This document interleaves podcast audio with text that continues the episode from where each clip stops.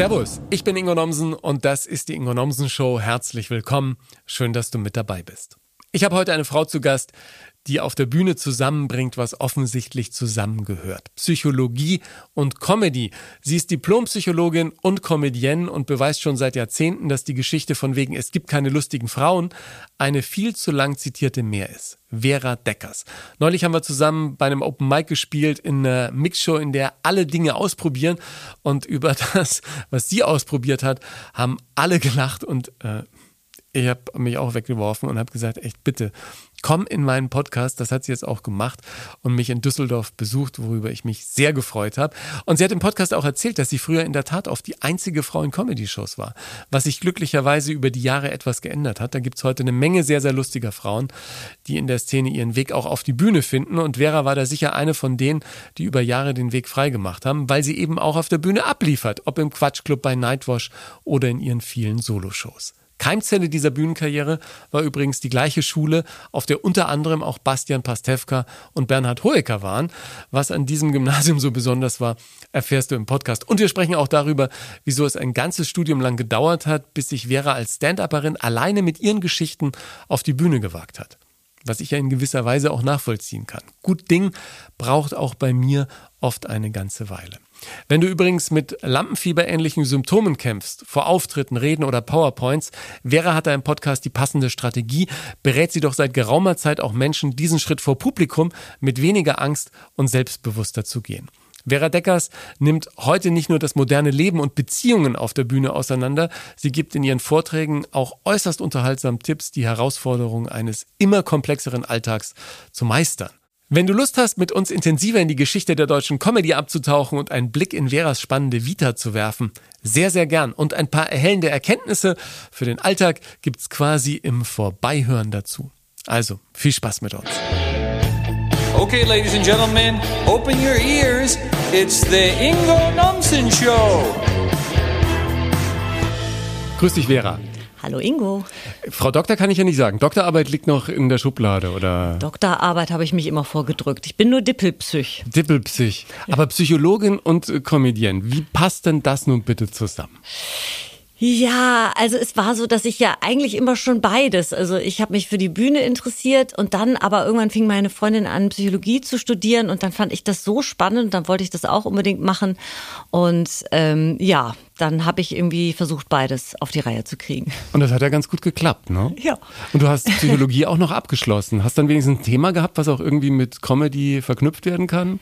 Nee, also ähm, ich muss auch noch mal dazu sagen, also ursprünglich war ja der Masterplan, Schauspielerin zu werden. Darauf bin ich dann umgeschwenkt auf Psychologin und während ich im Studium war, hatte ich plötzlich Ideen für Stand-up-Comedy und dann habe ich das immer notiert. Dann habe ich mir so Leute wie Mittermeier angeguckt und fand das ganz toll und hatte schon mal Ideen und habe die aufgeschrieben, weil ich dachte, wenn ich jetzt mich auf die Bühne stelle, kriege ich, kriege ich das Studium nicht gepackt. Ja. So, das heißt, ich hatte dann alles in der Schublade und habe dann ganz normal, also ich habe mir versucht, alles offen zu halten mit Psychologie, ähm, damit ich als Therapeutin vielleicht arbeiten kann oder Kinder-Jugendberatung habe ich eben auch Entwicklungspsychologie gemacht, um mich dann halt erstmal komplett auf die Bühne zu stellen. ja. Und heute magst du gar nichts mehr mit Psychologie, oder? Na, ja, doch, jetzt wieder, deshalb finde ich das ja so toll, ähm, weil ich ja jetzt Infotainment-Vorträge mache mit psychologischen Themen. Zum Thema Kommunikation habe ich ganz viel und äh, da taucht halt die Psychologie wieder auf. Ja, da ist natürlich äh, sinnvoll, wenn man das Ja. irgendwie so ein bisschen äh, komödiantisch untermalt, beziehungsweise die ernsten Inhalte dann auch unterhaltsam über die Rampe schiebt. Davon hatte ich gelesen, aber ich meine jetzt so eine richtige Praxis, wo Leute kommen und sagen, ich habe ein echtes Problem, das wäre jetzt nicht deins. Nee, also das würde mich schon interessieren. Immer noch ähm, finde Psychologie nach wie vor spannend, wäre auch das Fach, was ich immer noch am ehesten studieren würde. Aber jetzt so konkret als Therapeutin zu arbeiten, würde mich jetzt nicht so reizen. Was ich jetzt gerade mal wieder gemacht habe äh, für den äh, Knacki Deuser, so als Special, das mache ich äh, alle paar Jahre eigentlich mal, so ein äh, Workshop zum Thema Lampenfieber, weil ich auch mal längere Zeit für einen Therapeuten gearbeitet habe, mit einem Therapeuten zusammen, der sich auf Ängste spezialisiert hatte, auch Redeängste und selber auch sehr starkes Lampenfieber am Anfang hatte. Ah, krass. Und das macht mir Spaß. Also das ist zum Beispiel auch was, was ich, glaube ich, wenn ich jetzt weniger Bühne machen wollte oder könnte, dann würde ich das, glaube ich, verstärkt, würde ich solche Coachings machen, ja. Lampenfieber ist ja wirklich ein Problem, was viele wahrscheinlich gar nicht wissen, aber es gibt ganz große Stars. Ja. Ich habe auch einige kennengelernt, die plötzlich kurz bevor es Rotlicht angeht bei der Fernsehkamera oder kurz bevor es auf die Bühne geht, ein dermaßenes Lampenfieber haben, dass ihnen der Schweiß über der Oberlippe steht. Und wo du immer denkst, das gibt's ja gar nicht. Ja. Was müssen die innerlich für Kämpfe auskämpfen, um darauf zu gehen? Aber dann, wenn sie drauf sind, dann zack, ist es irgendwie wie weg und die sind dann in einem anderen Film. Ne? Ja, ja, das stimmt. Ich meine, Lampenfieber hat ja auch den Vorteil, dass man ja viel Adrenalin hat und dass man dann auch hoch konzentriert ist. Das heißt, wenn es so in Maßen, wenn man schafft, es so in Maßen zu haben, ist es ja eigentlich gar nicht schlecht. Also da würde ich zum Beispiel gar nicht so komplett drauf verzichten wollen. Aber ich hatte es eben auch eher früher so, dass es mich wirklich schon belastet hat, weil die Zeit vorher, wo ich mir dann quasi, wo ich so wie versteinert war vor Angst, die war dann einfach lang. Und ich habe da äh, gerade letzte Woche habe ich eben diesen Workshop nochmal äh, gegeben und dann habe ich das erzählt und dann meinte eine Teilnehmerin meinte so ganz trocken dann zu mir, ja, warum ich mir das denn überhaupt angetan hätte Ja. dann, wenn es doch so schlimm gewesen Ja, weil wäre. der Benefit so groß ja, ist. Ne? weil es halt einfach, und das weißt du jetzt auch, mit Stand-up, wenn das funktioniert, äh, wenn das Spaß macht, das, äh, da, das ist kaum zu toppen vom Gefühl. Ja, ist auch beim Moderieren, ne? wenn du bei Ja. Veranstaltungen rausgehst oder eben auch vor der Fernsehkamera stehst. Ich fühle mich immer, bevor es losgeht, egal was, Mhm. Ja. wie so ein Rennpferd. Ne? das so ja. in der Box steht und dann geht die Box auf und bei mir ist es immer ein sehr positives Adrenalin. Deshalb verstehe ich die Leute nicht, die eben ein, ein Leben lang eine große, erfolgreiche Karriere fristen mit diesem Lampenfieber, das bei denen ja dann teilweise dazu führt, dass sie vorher dann eben mal nochmal ein Schlückchen aus der Pulle nehmen oder äh, sich andere Dinge Das ist gefährlich. ne? Da habe ich das, das habe ich Gott sei Dank ganz früh gemerkt. Ich hatte mal eine Show, wo dann alle, witzigerweise in einem Stripclub, es gab überall schon Was Comedy. hast du denn für Sachen ja, gemacht? Alles, ich habe alles gemacht. Aber weißt du, das waren die Zeiten, da war noch ich noch nicht dabei. Das höre ich immer wieder von Kolleginnen und Kollegen. Ey, damals haben wir jede Woche in einem Stripclub da und da gespielt und ich, ey, warum gibt's das nicht mehr? Es ist, ja, ja, vielleicht kommt vielleicht kommt's ja wieder, ne? Aber da war es dann zum Beispiel so eine Situation, da haben wir dann alle vor lustig irgendwie ein, zwei Bier getrunken und dann auf die Bühne und da war ich so entspannt, dass ich danach beschlossen habe, okay, nie wieder. also entweder ich du krieg dir das selbst mit entglitten, Atemübung. ne? Ja, ja. Naja, ich war, na, es ist, ich war gut, also ich habe mich auch wohl gefühlt, aber ich dachte, wenn ich das jetzt zulasse, dann werde ich wirklich vor jedem Auftritt mir einen anpicheln und das, das kann es nicht sein. Und dann habe ich das schön mit Atemübungen und was man dann so macht, eigentlich ganz gut Also hingekriegt. man muss einfach bei sich selber sein, oder? Ja. Mhm. Das ist der wichtigste Tipp, glaube ich. Und so ein bisschen auf sich selber vertrauen und sich selber gut kennen. Oder was würdest du sagen, ist das A und O, um eben genau diesen Schritt dann zu gehen? Du meinst, um das Lampenfieber zu überwinden? Ja, um im, um im Prinzip, ich würde es gar nicht mal überwinden nennen, sondern um Mm, damit arbeiten zu können. Eins, Ne? einzusetzen. Also was mir tatsächlich äh, geholfen hat, ist erstmal diese, diese Atmung, dass man die Bauchatmung macht, dass man die, dass die Stimme geerdet ist. Ich bin ja ähm, am Anfang, wenn ich dann nervös war, quietscht auch noch die Stimme so hoch. Dann merkst du, du bist, du hörst dich unsouverän an, dann wird es natürlich noch schlimmer. Also sozusagen die Erdung durch die Atmung ist ganz wichtig und ähm, auch einfach ähm, ja sich zu freuen, es sich schön vorzustellen und äh, was auf Dauer auch hilft, ist quasi einen, du wirst mal immer irgendwie scheitern auch, ja, also du wirst immer schlechte Auftritte haben, aber ein schlechter Auftritt ist dann halt einfach ein schlechter Auftritt, aber du bist nicht schlecht. Also wenn man das irgendwie auf Dauer auch so ein bisschen Ja, schafft, genau. es etwas sportlicher zu sehen und nicht wie ich äh, nach jedem gescheiterten Auftritt am Anfang sich erstmal selbst komplett in Frage zu stellen. Das können Frauen ja überhaupt sehr gut und ich konnte das besonders gut. Das ist natürlich auch furchtbar anstrengend dann und dann wächst ja auch der Druck und das macht wenig Sinn. Ja, oder wie Tobi Ja. Mann neulich in einem Podcast hier erzählt hat, äh, wenn, wenn ein schlechter Gag war, dann äh, ist der ganze Auftritt versaut im Nachhinein. Ja, man denkt, ah, nö, ja, das man hängt auch- sich dann ja. daran auf, ne? So. Ja, oder den einen im Publikum äh, zu fokussieren, der als einziger nicht lächelt und die Arme verschränkt. Ja, das ist, also das kann ich zum Glück ganz gut. Ich guck, ich guck immer schnell, wo die freundlichen Gesichter Genau. sind. Sag, äh, Bühne als Therapie ist ja auch oft ein Thema, ne? Mhm. Dass, dass Leute sagen, ich gehe auf die Bühne und dadurch äh, therapiere ich mich irgendwie ein bisschen äh, selber. Würdest du das unterstreichen? Ist das möglich? Also gerade im Zuge von komödiantischen Sachen, wo man Dinge verarbeiten kann? Es ist sicherlich, äh, man muss das trennen. Also ich glaube, wenn du da richtig äh, schwierige Probleme hast, dann wirst du die nicht über die Bühne lösen können.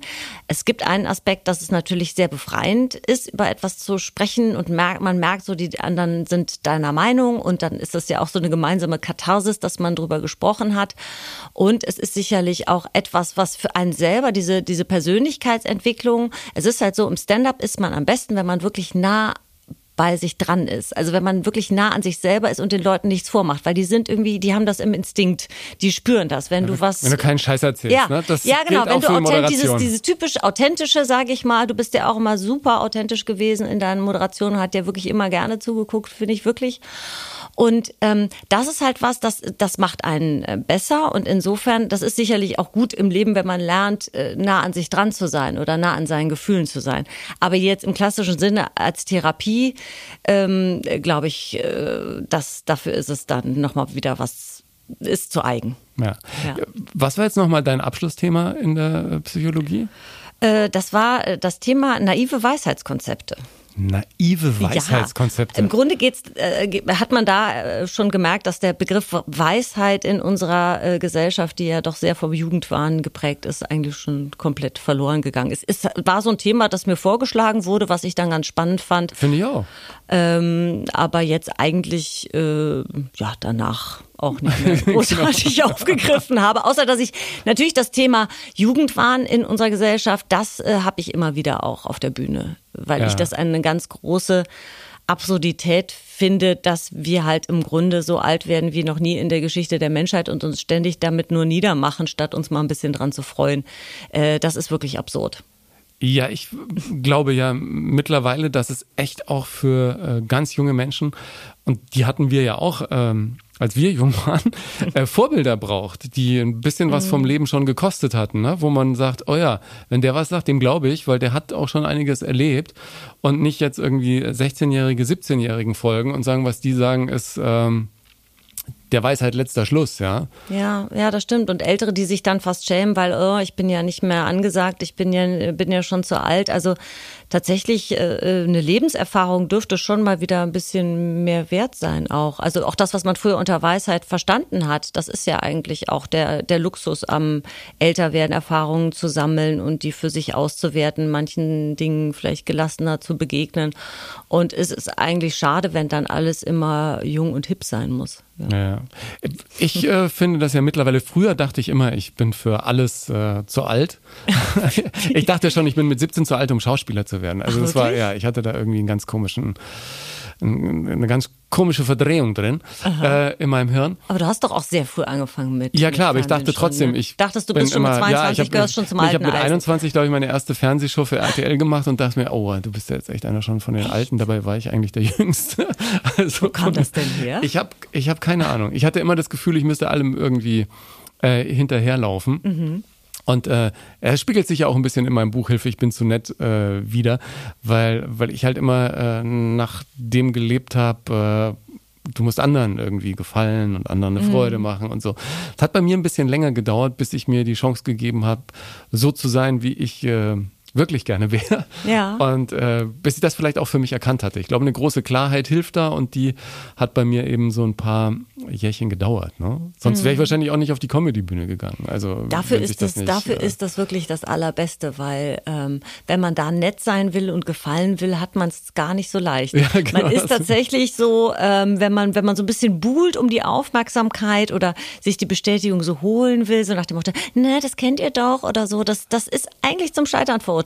Eigentlich je, je selbstbewusster man rausgeht mit der eigenen Meinung, so ein bisschen äh, friss oder stirb, das ist, so denke ich halt, äh, desto besser kommt es an, war zumindest immer meine Erfahrung. Ja, ja, und ist meine äh, auch. Ja. Da hat sich irgendwie, auch mit den Auftritten tut sich da eine ganze Menge. Also ich, Mhm. klar, als Moderator habe ich was weiß ich, wie viele tausend von Stunden äh, moderiert. Als ähm, Stand-Upper bin ich noch nicht so lange auf der Bühne gestanden und ich glaube, mit jedem Auftritt kommt nochmal eine Schippe Erfahrung drauf und eine Schippe Coolness und vielleicht auch noch ein bisschen mehr Selbstbewusstsein, den anderen oder anderen Spruch dann aus der Lameng da mal rauszuhauen und so. Und das ähm, genieße ich gerade wirklich sehr.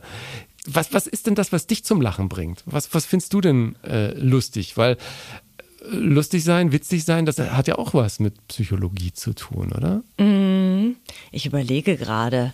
Also, ähm, ich mag ganz gerne äh, gute Sitcoms. Ich habe zum Beispiel Frasier total geliebt. Das waren ja auch so zwei äh, Psychiaterbrüder, die sich immer sehr schön das Leben schwer gemacht haben. Das mochte ich sehr. Und ähm, Stand-up gibt's auch ganz viele Kollegen, die ich äh, sehr mag, auch Deutsche. Und ähm, ja, zum Beispiel auch von den Amerikanern, äh, Bill Burr oder so, der sich immer total aufregt und ähm, ja, ach, gibt, gibt einiges über das. Angry Old Man. Ja, ja, ja, genau. Ich bin ja auch eher so eine wütende und ich mag das ganz gerne. Ja, man, man muss es halt einfach irgendwie rauslassen. Ja. Hat die Wissenschaft das auch mal untersucht, was Menschen lustig finden? Ah ja, also auf jeden Fall kommt ja immer wieder raus, dass Männer irgendwie lieber über Männer lachen oder nicht über Frauen oder dass da gibt's ja angeblich auch immer ganz viele Unterschiede. Bei Männern hat das ja auch viel mit so Statusgeschichten zu tun. Aber was so grundsätzlich Humor und äh, wer über oder welche Nationalitäten über was mehr lachen, da gibt es ganz bestimmt auch äh, äh, viele Studien drüber, aber da kenne ich mich gar nicht so aus. Aber Hauptsache es lachen Menschen, die im Publikum äh, sitzen Ja. äh, oder stehen. Ja? Ja. Und je größer das Publikum, hat mir mal ein Kollege gesagt, ein ganz großer, äh, umso höher ist die Chance, dass überhaupt jemand lacht. Und wenn Ja. einer mal anfängt, dann ist das ja auch wie so eine Wellenbewegung. Ne? Mm, das stimmt, das stimmt. Also das finde ich ganz interessant. Und auch wenn äh, Frauen drin sitzen, die loslegen, dann lacht der Mann, den sie an ihrer Seite haben, automatisch mit. Frauen sind da ohnehin oft das etwas leichtere Publikum, ähm, weil die einfach schneller lachen und sich da auch gegenseitig anstecken. Also äh, ich habe am Anfang gedacht, dass die Frauen bei mir mehr lachen würden, weil ich auch eine Frau bin. Äh, dann sagten alle Kollegen, ach Gott sei Dank sind viele Frauen im Publikum und ich merkte, das ist so ein allgemeiner äh, Trend. Und äh, bei Männern ist es ja auch so, die sind ja auch oft, ähm, naja, mehr in Hierarchien. Das heißt, wenn du da die Firmenfeier hast, dann musst du äh, zum sehen, dass der Chef, genau, dass der Chef lacht, denn dann dürfen erst die anderen lachen. Ja. Da wird also immer erstmal geguckt, ja. Und ähm, ja, äh, von daher war also quasi am Anfang, ich hatte am schnellsten hatte ich die Frauen und die schwulen Männer, das war so mein erstes Publikum. Und bei den Heteromännern hat es ein bisschen gedauert. Ja. Aber dieser Hang, andere zum Lachen zu bringen, war der schon in Schulzeiten da? Äh, ja. Doch, also ich weiß noch, ich habe schon äh, in der siebten Klasse irgendwelche Otto Walkes-Sketche nachgespielt und ähm, immer Schultheater gespielt. Und ich war ja dann auch bis zur zehnten Klasse war ich auf einer Mädchenschule. Und die lustigen Rollen waren ja oft die dankbaren Rollen, das waren aber auch oft Männerrollen. Und die Mädels wollten nicht so gern sich irgendwie einen blöden, fiesen, kratzigen Schnurrbart ankleben. Tina Zweier Herren oder was wurscht. habt ihr da gemacht, ne? Ja, genau. Und äh, ich hatte da mal zum Beispiel eine Rolle, die hat dann in Köln äh, Willi Milovic gespielt, also immer betrunkener Fotograf. Bin da immer auf die Bühne getorkelt, habe irgendwas erzählt. Die Leute haben total gelacht. Und das waren schon so Momente, wo ich gemerkt habe, oh, das fühlt sich aber schon. Äh, die gut Leute an, ne? lieben dich, wenn du sie zum Lachen bringst. Also das ist einfach noch mal was anderes. Natürlich ist es auch überhaupt schön, Leute äh, zu Emotionen zu bringen. Ich habe auch so Shakespeare und äh, alles Mögliche habe ich habe ich gespielt. Ich fand es auch mal toll, wenn die Leute, wenn ich gemerkt habe, oh, jetzt sind sie alle den Tränen nah, fand ich auch super. Hauptsache Emotionen. Aber Lachen ist schon was Besonderes. Naja, was, was ich so lustig fand, äh, wir hatten ja auch sogar dramatisches Gestalten im Abi. Mhm. Glücklicherweise mal 13 Punkte mitgenommen. Toi, toi, toi. Sehr Da gut. bin ich gerettet. Nee, aber da haben wir auch immer so Aufführungen gemacht und äh, dann vor der ganzen Schule und dann äh, vor der ganzen Stadt und mehrfach. Und äh, da gab es einen Dialog mit einem Kollegen, mit dem ich auch immer so Videos gemacht hatte. Und wir haben uns dann nie an den Text gehalten. Mhm. Wenn wir zu zweit auf der Bühne saßen, wussten wir, jetzt können wir machen, was wir wollen. Kann es ja auch keiner runterholen. Mhm. Und dann ähm, haben wir da unserer Kreativität freien Lauf gelassen. Mhm. Und das war ein gutes Gefühl, auch zu sehen, mal, wenn gar nichts passiert. Wir haben, glaube ich, einmal nur fünf Minuten lang Kaugummi gekaut äh, und einfach mal geguckt, was passiert. Und Leute dachten natürlich, alles gehört dazu Mhm. und äh, schauten gespannt auf diese beiden Typen, die da saßen und Kaugummi aßen. Also das war irgendwie sehr, sehr, äh, sehr, sehr lustig. Du warst ja überhaupt auf einer sehr lustigen Schule, glaube ich, oder? Genau, dann später. Also erst war ich auf der Mädchenschule und dann in der Elf bin ich aufs Clara Schumann Gymnasium in Bonn. Die gekommen. Keimzelle vieler äh, Comedians, oder? Hoeker war da, hat er auch im Podcast erzählt. Ja, genau. Äh, Pastewka. Pastewka und Karut Wenzel waren eins über mir, Hoeker zwei über mir und dann eben noch der Alexis Kara, der auch bei der Heute Show öfter mitspielt. Der war auch im Jahrgang von Basti und Caro tatsächlich. Genau, also doch Stand schon. die Schule auf irgendeinem Energiefeld oder hatten die besondere Lehrerinnen Die hatten und Lehrer? auf jeden Fall starke ähm, so Theatergruppen und sowas. Also das Künstlerische wurde da sehr gefördert. Ähm, gaben auch viele, die so äh, ja irgendwie Schülerzeitungen und so gemacht haben und viel viel auf der Bühne und äh, wir haben ja tatsächlich dann auch mal zusammen ähm, äh, ein paar Shows gespielt. Äh, Ich weiß noch, dass Bastian hat irgendwann mal eine, eine Playback-Show anmoderiert, wo ich dann irgendwie angetreten bin mit einem Rocky Horror Picture Show. so, also in der Elf, in der Elf war das, glaube ich. Und wir hatten wirklich da sehr viel Spaß und ähm, dann hat sich das halt so, hat sich das so entwickelt. Ich habe, ich, bei mir war es halt tatsächlich noch länger, dass ich eigentlich Schauspielerin werden wollte. Und ich habe dann aber ganz unabhängig von der Schule so einen Kabarett-Workshop bei Hans-Dieter Hüsch und Konrad Beikircher gemacht. Also beides Legenden. Ja, ne? absolut, absolut. Und dann Beikircher natürlich auch noch so äh, als Psychologe. Das hat mich dann später wahrscheinlich nochmal mehr, äh, ich gedacht, Mensch, ja, der war auch einfach so interessiert und einfach ein toller, toller Mensch. Und im Zuge dieser, ähm, dieses Workshops habe ich mal quasi meinen ersten eigenen Sketch sozusagen geschrieben. Und den dürfte ich lesen im Radio in der Unterhaltung am Wochenende mit Gabi Köster und Kalle Pohl. Eine WDR-Sendung damals. Das war eine WDR-Sendung und die beiden waren, das war noch vor sieben Tage, sieben Köpfe. Und ich weiß noch, dass ich die Gabi Köster äh, kennengelernt habe und dachte, ach so eine nette, schade, dass so Leute nie berühmt werden. Und dann kam irgendwie ja, sieben genau. Tage, also meine super Einschätzung. Alle Psychologen haben ja die tolle Menschenkenntnis. Und das war halt so, dass die Leute das erste Mal auf etwas reagiert haben, was ich selber geschrieben hatte.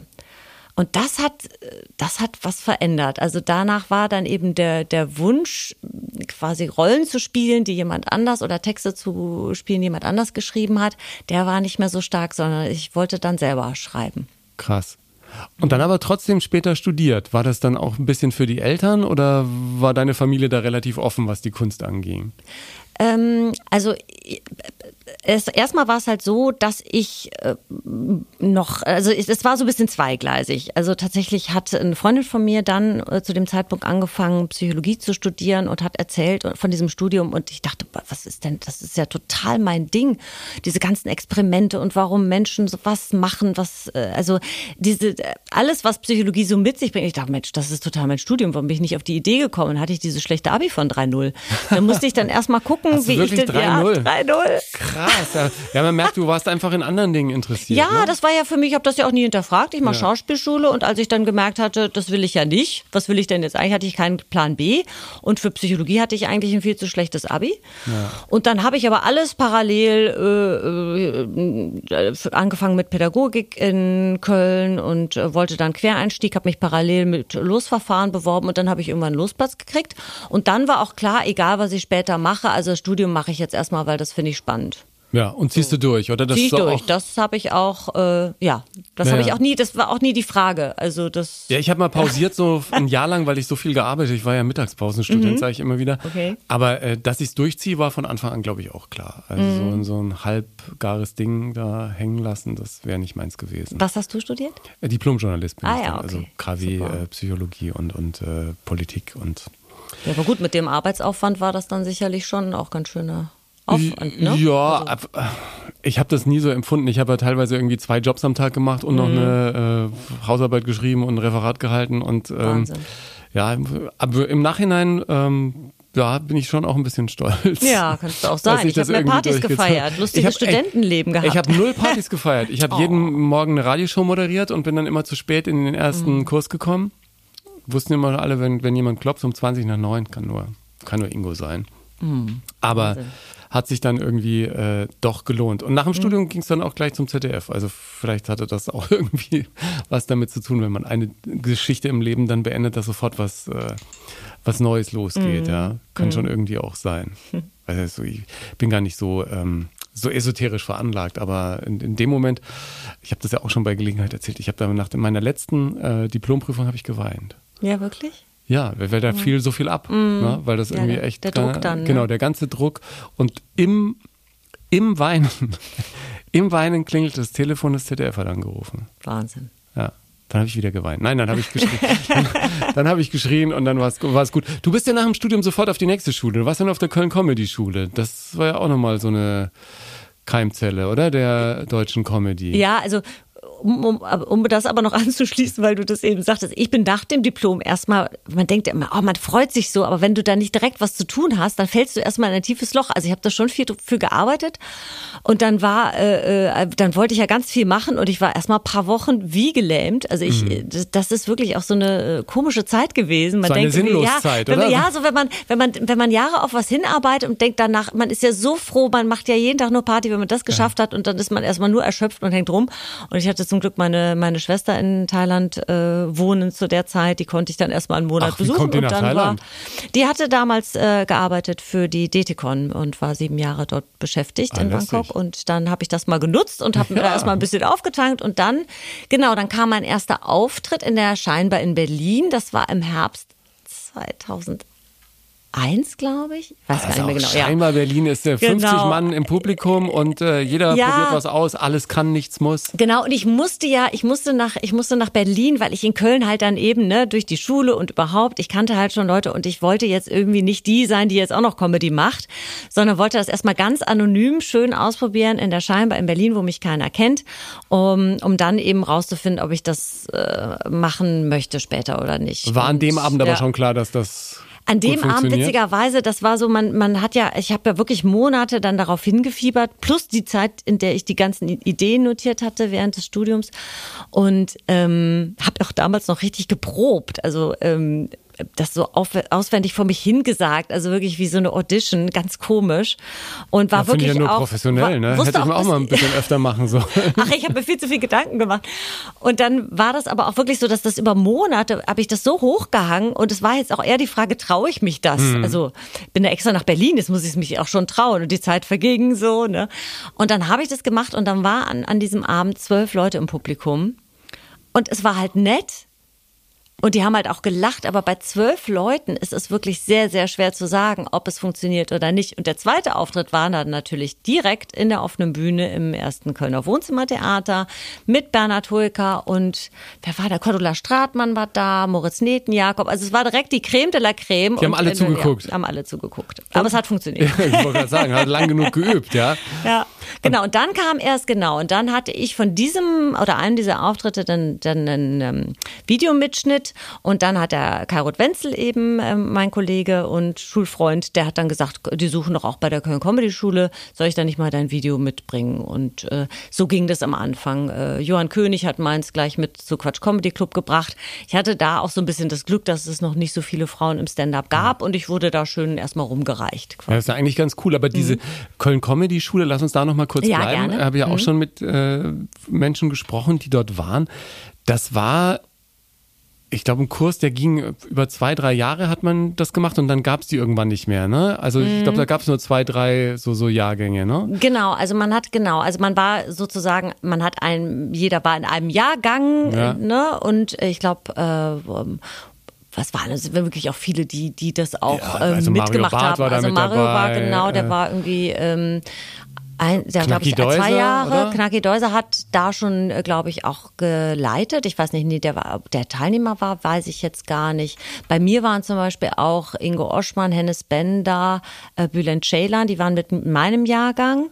Krass, und ja. ähm, wir hatten dann so verschiedene Kurse, Improvisation und ähm, dann eben Schreiben. Arbeit an den Comedy-Nummern und so weiter und alles Mögliche. Aber diese Zeit, diese Aufbruchsstimmung, die wir hatten und auch auch die, ähm, ja, diese Atmosphäre untereinander, das war wirklich genial. Aber also war das, das wie eine ganz, Schule? Ganz ist man Zeit. da jeden Tag hingegangen dann oder waren das Wenn so? Workshop war, waren ja. wir dann da tagsüber. Dann hatte, da gab es dann noch sogenannte Showcases und die hat man dann noch gespielt und man ist dann nach den Workshops ist man dann noch meistens irgendwie noch eintrinken gegangen und so. Also das hat auch wirklich, äh, das war eine wirklich tolle Zeit, weil auch ähm, das ganze drumherum zu der Zeit war so eine Aufbruchstimmung. Es fing eben auch Nightwash fing dann gerade an und ähm, da war dann eben, das war auch so, was ist denn da, wie eine Show in einem Waschsalon, man steht da auf dem Fensterbrett und so und ja wie? Und, und da waren aber alle, also das war alle zwei Wochen. Und da war wirklich jeder, der sich für Comedy interessiert hatte, saß da im Publikum. Ja. und du hast halt diese ganzen Leute gesehen und ähm, du hast all, du hast Leute scheitern sehen, aber die meisten waren halt eben auch schon sehr gut. Und das war, da musste man einfach, da war man. Man war ja. sonntags in der offenen Bühne und war mal äh, dann eben äh, mittwochs äh, abends war man bei Nightwash. Und das, das war einfach so. Und das ist halt, jetzt gibt es natürlich sehr, sehr viele Shows und das ist toll, dass es so viele Möglichkeiten gibt, sich zu, sich auszuprobieren. Aber wir haben auch äh, damals sehr, sehr viel untereinander uns geholfen. Na, also wenn einer eine Idee für dich hatte, du bist von der Bühne gekommen, hat er dir gesagt, du hast mit Leuten zusammen Brainstormings gemacht und so. Man hat sich gegenseitig empfohlen für Shows und das ist immer noch in der Generation sehr stark, wo wir angefangen haben, dass die Leute sehr hilfsbereit sind. Es gibt wirklich ein tolles Networking so bei Ja. den Comedians. Und beim Quatsch Comedy Club bist du ja auch schon seit Jahren mit dabei, ne? Ja, Das- und das war wirklich, also da, das war zum Beispiel eine der Sachen, die für mich fast ein bisschen früh waren. Da hatte der ähm, Johann König mich angesprochen nach der offenen Bühne und sagte, ja, Thomas Hermanns fragt mich immer, ob ich lustige Frauen kenne. Soll ich den, ja, also wirklich, Also, kennen Sie eine lustige Frau? Ja, da fällt ja ich habe mal eine ein. gesehen, Ja, genau, So, so war das irgendwie, ja, wirklich. Und, ähm, und das war wirklich eine coole Story, weil ich dann noch gesagt habe, ja, aber ganz ehrlich, also jetzt schon das Video da, also ich brauche da noch ein Jahr. Also ich habe jetzt gerade mal meine zweite Nummer, die ist gerade mal draußen. Das wieder und die Psychologiestudentin, die spricht. Ja, ne, ich hatte, genau, ich wollte, ich wollte mal ein bisschen Zeit und alle wollten mich schicken. Ne? Ja.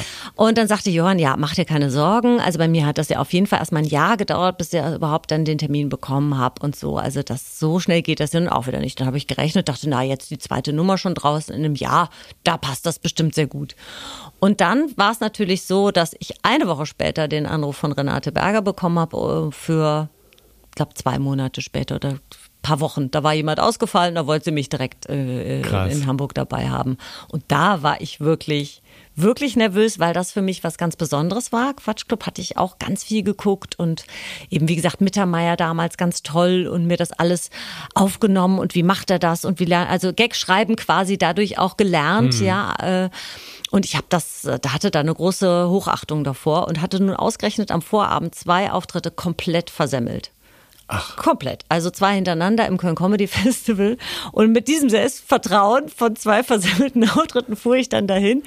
Und das werde ich nie vergessen. Aber Martin Reinl, der ja auch, ähm, mit, mit dem ich auch damals auch Grandioser aufgetreten bin. Puppenspieler, der- Wunderbar. Oh der Mann, wirklich ey. sein eigenes Puppenimperium sich da aufgebaut hat und immer noch so lustig und nett ist wie früher. Und der hat mir dann auch nochmal geschrieben, so mach dir keine Sorgen, du bist super. Und dann war das auch, ähm, ja, war dann auch ein richtig schöner Abend. Und an dem Abend habe ich auch Ole Lehmann äh, kennengelernt, mit dem ich ja auch sehr gut befreundet bin, der auch schon mal früher bei mir Regie gemacht hat. Also Ach, krass. wir Ja, sind Ole alle ist ja eine auch schon- große, glückliche Ja, Familie. ja. Ole Lehmann ist ja auch schon ewig mit dabei. ja, ja, ja. Und den fand ich damals auch schon ganz toll. Ja. ja. Auch super Ja, lustig. super, ja, ich habe ihn mal live gesehen, ja. schon vor, Mhm. ich glaube, vor, vor über zehn Jahren im äh, Nightclub des Bayerischen Hof in München. Da Ja. hat er den Club da auf links gedreht. War echt auch. Ähm, Echt auch klasse. Aber du bist dann auch in einem Kosmos groß geworden, wo du wirklich auch aus nächster Nähe von allen lernen konntest. Ne? Mhm, ja. Und warst du oft die einzige Frau? Ja, bin ich ja jetzt auch oft noch. In, Ja? in Mixshows, ja, ist auch, weiß ich nicht, das Wo, wo habe ich so das neulich mal gehört oder gelesen, dass Karo Kebekus eine Frau pro Show.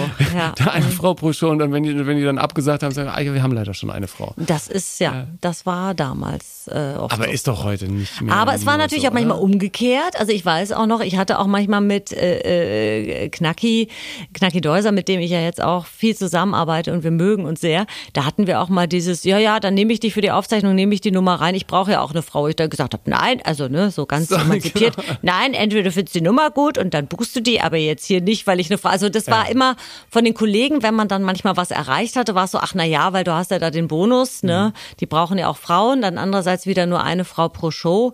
Und ähm, ja, es ist, ähm, ich finde tatsächlich, dass sich was geändert hat. Aber ich krieg immer wieder mit, wo auch Frauensprüche gedrückt werden von Kollegen mit, sonst finden wir Frauen nicht komisch, aber, also ich sag mal so, es hat sich viel getan, aber es ist auch noch Luft nach oben. Ja. Und lustige Frauen, unterm Strich gab es ja schon immer. Ja, Ne? Also äh, die haben eben nur nicht immer diese Sichtbarkeit bekommen, die vielleicht auch schon vor 10, 20, 30 Jahren nötig gewesen wäre, ja. Mhm. Also wenn ich mich erinnere als Kind an, an so Frauen wie Helga Feddersen, ja. Ja, stimmt. die ja äh, unfassbar äh, lustig war. Oder äh, Barbara Schöne. Kennst du die noch? Die mit, Mhm. Doch, ja, äh, ja, ja, ja, genau. äh, mit Von- Ju, die bei Junke immer, immer ja, der ja, Sidekick mm, war ja, im mm, Prinzip mm. und als Junke dann mal wegen Exzess ausfiel, dann auch mal eben mit links hier so eine Show äh, moderiert hat. Ja, also. Mhm. Aber im ähm, Stand-up gab es damals tatsächlich, es gab halt eher lustige Figuren. Also es waren stimmt. eher so die Else Diven, Stratmann und sowas, die ne? lustige Putzfrau oder sowas. Aber so der, der reine Stand-up, da war es in Deutschland wirklich noch nicht. Da war, glaube ich, Gabi Köster hatte ihr, ihr Programm und äh, Hella von Sinnen. Aber es waren tatsächlich nicht sehr viele Frauen im Stand-up unterwegs.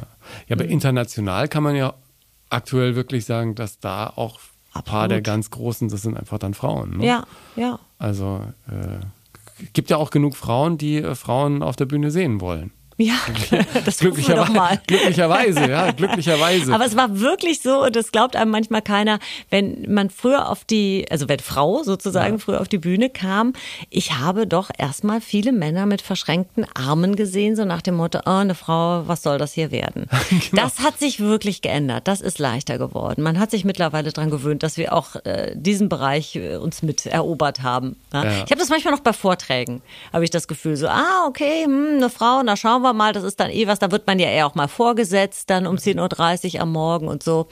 Und äh, da finde ich das jetzt mittlerweile ganz schön, weil ich ja auch sowieso, ich habe aber auch, das muss ich auch dazu sagen, ich habe am früher auch den Fehler gemacht, mich auf der Bühne nicht so zu demontieren. Das muss man natürlich, ich wusste nicht, dass ich so einen Hochstatus habe. Ich habe mich selber nie so gesehen. Und da Also muss man so sich natürlich erstmal, ne? Genau, musst und da muss man sich natürlich erstmal schön über sich selber lustig machen, bevor man austeilt. Das ist eigentlich ganz wichtig. Und das, da hatte ich, das, das, das habe ich als, am Anfang noch, glaube ich, noch nicht so ganz verstanden. Und deshalb waren die Männer manchmal so ein bisschen in ihrem Ego gekränkt, wenn ich mich dann da lustig gemacht habe. Das Problem habe ich Gott sei Dank schon lange nicht mehr. Aber was mittlerweile ganz schön ist, bei den Vorträgen spiele ich ja auch Sketche ein von Karut Wenzel und mir.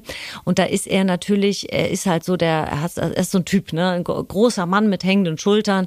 Und wenn er dann zum Beispiel in so einem Kommunikationssketch da steht, als Mitarbeiter, der es nicht schafft, sich zu entschuldigen und, und, und dann einfach aus dem Bild, aus dem Bild gehen muss, weil, äh, weil er es nicht schafft oder ähm, äh, ich zum Schluss sage und nächste Woche lernen wir, wie man einen Handwerker anruft und der sagt, wieso das denn?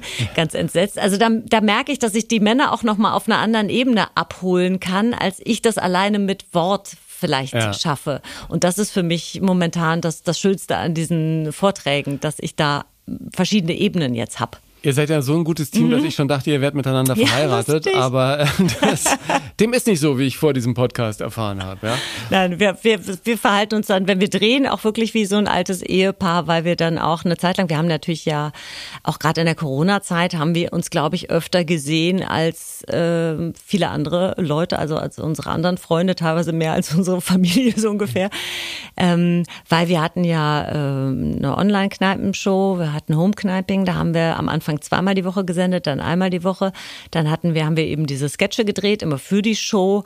Also äh, da waren wir schon äh, auch ein, ein echtes Team, so ja. Ja. ja, du hast ja noch mal, was dieses, äh, also was diesen großen Kosmos hier, Vorträge und, Mhm. und Live-Coaching angeht, dann auch noch mal eine extra Ausbildung gemacht äh, als, als Live-Coach. Mhm. Hat dir das auch geholfen, selbst ein besseres Live zu führen? Also wenn man sich da intensiver damit beschäftigt, verbessert sich auch dann der, äh, der eigene Alltag?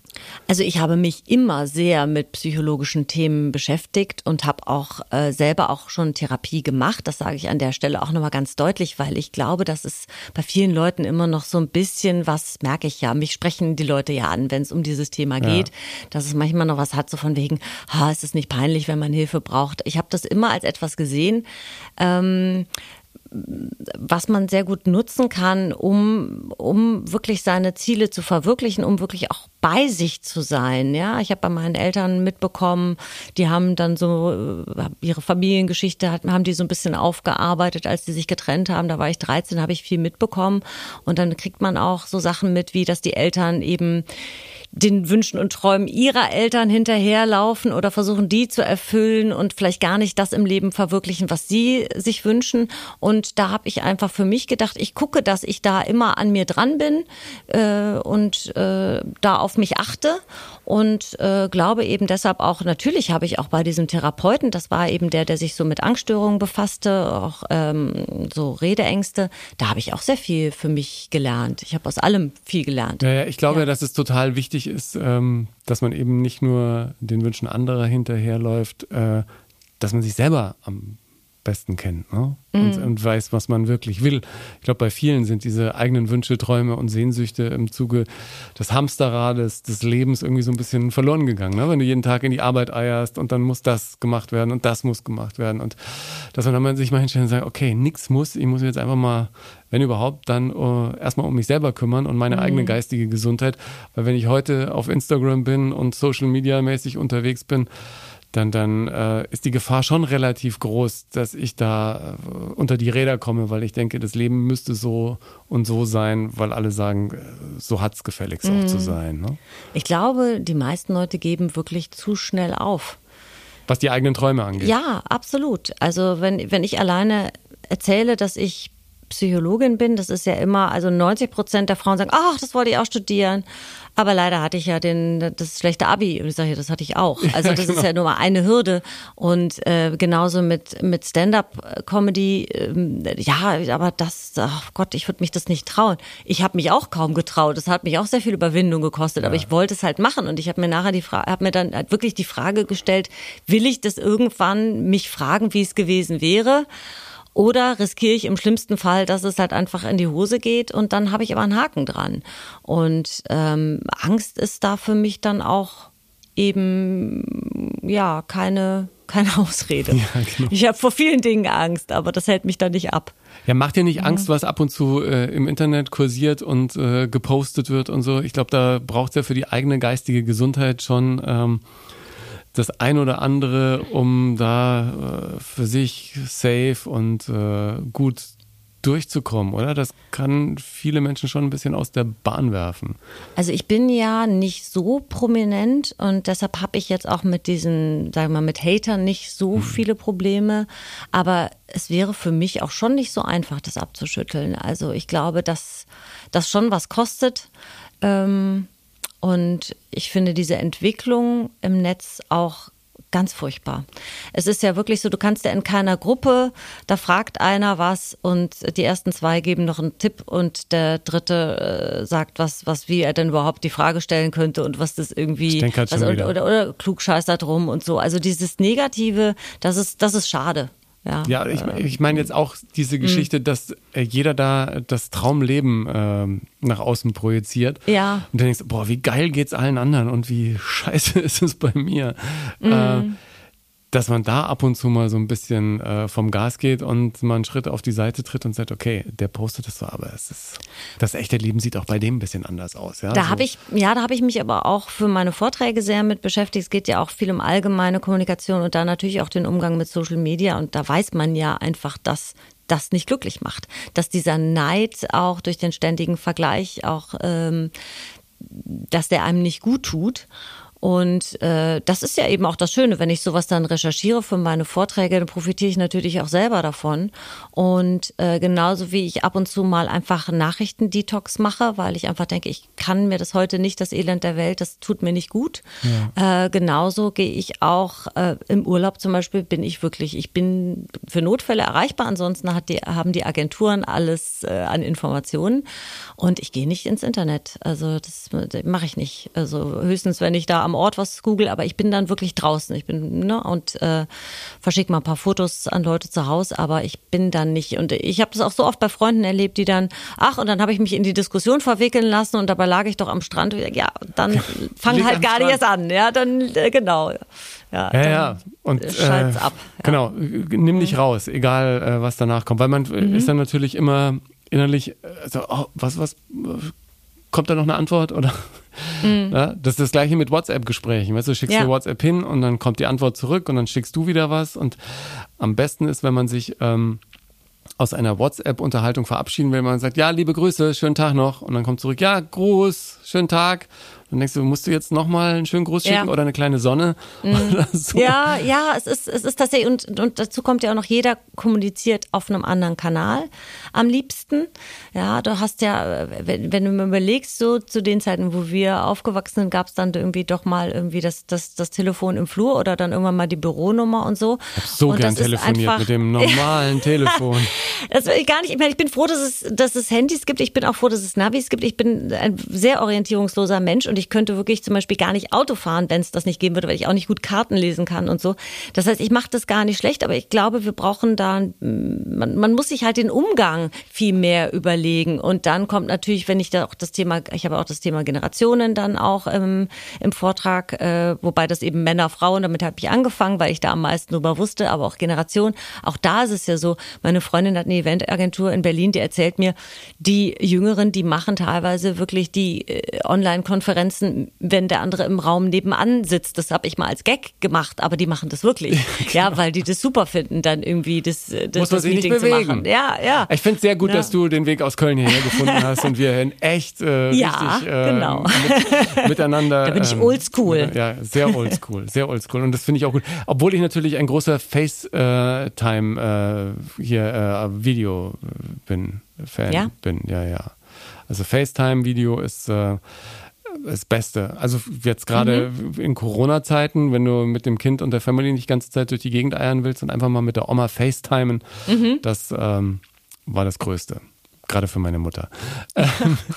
Aber ansonsten so, ich glaube, also was ich so merke, allgemein, wir haben da ja mit, den, mit unseren Jobs da, glaube ich, noch ein bisschen Glück, aber allgemein sind die Leute natürlich schon auch so ein bisschen überstrapaziert mit Online-Konferenzen. Und ich habe halt auch mitbekommen, dass es Veranstalter gab, die versucht haben, ganze Workshop-Tage und, und äh, Feiern komplett eins zu eins online umzusetzen, glaub- was einfach nicht geht. Ja, ich glaube, manches Mhm. funktioniert und irgendwann sind halt dann auch Grenzen erreicht. Und ich, ich freue mich als Moderator von Mhm. Veranstaltungen und so. Jetzt, dass es ein paar Veranstaltungen wieder gibt, äh, Ja. bei denen man ganz normal auf der Bühne stehen und moderieren kann. Ja, das finde ich ja irgendwie ganz fantastisch. Du bist jetzt auch wieder live unterwegs, was natürlich Mhm. irgendwie schön ist. Es äh, darf wieder gespielt werden, wenn die Narzissten wieder blühen.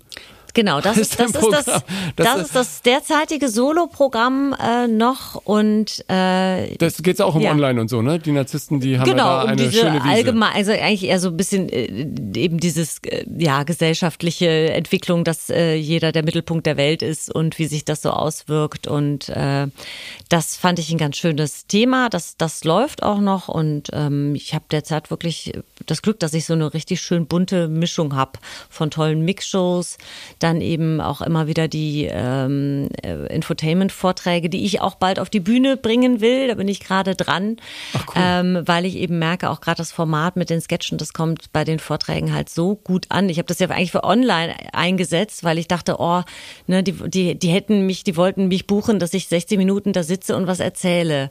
Und da, ich denke immer an meine eigene Aufmerksamkeitsspanne und denke, ich wäre nach einer Viertelstunde draußen, das wäre mir zu viel. Und dann habe ich halt angefangen, diese Sketche einzusetzen und so. Und dann war das halt dadurch auch sehr viel abwechslungsreicher. Und dann kam das halt so gut an, dass ich die halt das erste Mal dann auch live gezeigt habe und war jetzt auch mal bei der Augsburger Allgemeinen, habe ich dann eben auch da in der Stadthalle die, die Sketche eingespielt und es kam halt super an. Und deshalb, das ist gerade so das nächste Projekt. Auf Tour. Auf Männer Tour. führen Frauen, äh, Frauen denken. Nein, nein, das heißt, Probleme sind auch keine Lösung. Problem- dann. ist, ist der gleiche Das andere ist ganz, das ist schon ganz alt. Aber das ist ja immer so mit, mit älteren Titeln, die verfolgen eine, so wie so alte Fotos, die man irgendwann mal so nie genehmigt und, und kursieren und so. Ja, ja, das ist aber schön. Hauptsache guter Titel, ja. Ja, Ähm, genau. Und, und am Ende muss natürlich auch der Inhalt stimmen. Ich darf Ja. dich auf keinen Fall aus diesem Podcast entlassen ohne deinen besten Song der Welt. Gibt es denn irgendeine Nummer, äh, die dich auf deinem Lebensweg begleitet hat, wo du sagst, die müsste eigentlich auf die Playlist zum Podcast? Also, ähm, wo wir eben über Lampenfieber sprachen, was ich früher mal gehört habe, um mich so vor Auftritten zu äh, so, so ein bisschen so mitzusingen und auszupowern, war tatsächlich Under Pressure. Dum, dum, dum, dum. Genau. Äh, mein erst allererstes Lieblingslied als Kind war Super Trooper von ABBA.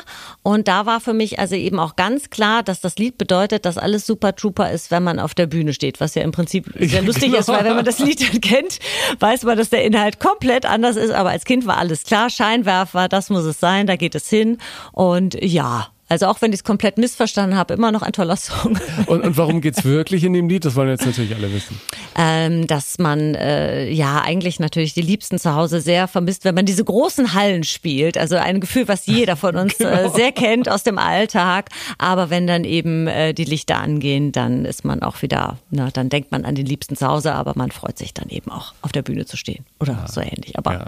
es war auf jeden Fall die, die, dieses äh, Heimwehgefühl, das war da schon ganz deutlich mit dabei. Ja. Welchen mhm. nehmen wir jetzt? Es gibt ja nur einen Platz auf der Playlist. Äh, ABBA oder Queen? Das ist, Ach, such du äh, doch aus, was, was, dir lieber ist. Ich überlege ja. mal noch ein bisschen. Guckt einfach auf die Playlist auf Spotify, passt das. Ja? Auf, äh, das Gespräch war auf jeden Fall super duper. Also ähm, vielen Dank, Lehrer Deckers, für den Besuch. Hat mir viel Spaß gemacht. Danke dir. Ingo. Mir auch.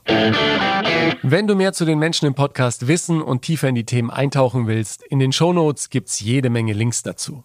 Folge mir auf Instagram oder Facebook, teile den Podcast mit deiner Community und anderen, denen er gefallen könnte, poste dein Feedback unter den Beiträgen zur Folge oder schick mir einfach eine Nachricht. Wenn du Lust hast, schau gerne auch in mein Buch Hilfe, ich bin zu nett rein, in dem ich meine Entwicklung der letzten Jahre beschreibe, raus aus der Nettigkeitsfalle, rein in ein ganz neues Leben. Ich freue mich, wenn du auf Apple Podcasts oder Spotify eine ehrliche Bewertung abgibst, das erhöht die Sichtbarkeit der Show. Dank dir dafür. Die Playlist zum Podcast heißt Der beste Song der Welt und die gibt's auf meinem Spotify-Kanal. Alles wird in den Show Notes verlinkt. Dir vielen Dank fürs Hören heute und bis zum nächsten Mal.